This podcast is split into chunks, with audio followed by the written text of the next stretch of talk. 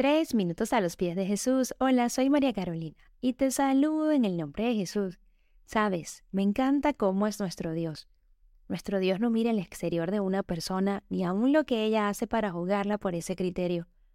Lamentablemente nosotros los seres humanos tenemos la tendencia a juzgar por las apariencias. Desde la apariencia física, la nacionalidad de una persona, el estatus educativo, social, cultural, económico, e inclusive nosotros podemos tener una serie de ideas preconcebidas y a través de ello juzgar y etiquetar a las personas que nos rodean. Pero qué interesante lo que tú y yo podemos aprender de la experiencia del profeta Samuel. El Señor le dice en Primera de Samuel, capítulo 16, versículo 7, porque Jehová no mira lo que mire el hombre, porque el hombre mira lo que está delante de sus ojos, pero Jehová mira el corazón. Sabes, también es posible que a nuestro alrededor haya muy buenas personas, pero tristemente Dios no complacerse de la actitud de su corazón, como podría estar pasando con nosotros. También pueden haber alrededor de nosotros personas con muchos problemas, pero aún así el Señor usarla, porque el Señor sabe que es en la actitud del corazón que a Él le agrada.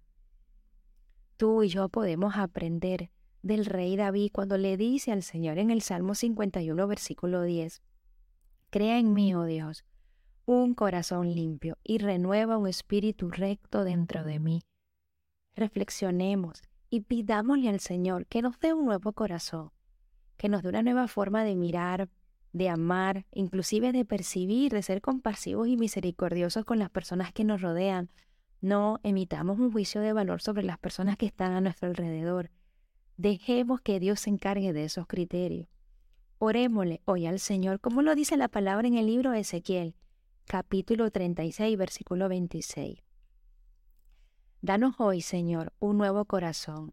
Infúndenos un espíritu nuevo dentro de cada uno de nosotros. Quita, oh Dios, el corazón de piedra de nuestras vidas y pon un corazón de carne en cada uno de nosotros.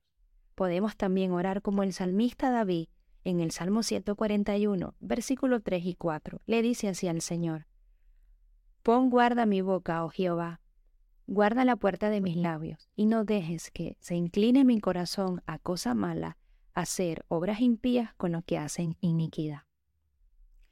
Así que estemos atentos, porque Dios está mirando nuestro corazón, no las apariencias y no lo que vemos tú y yo.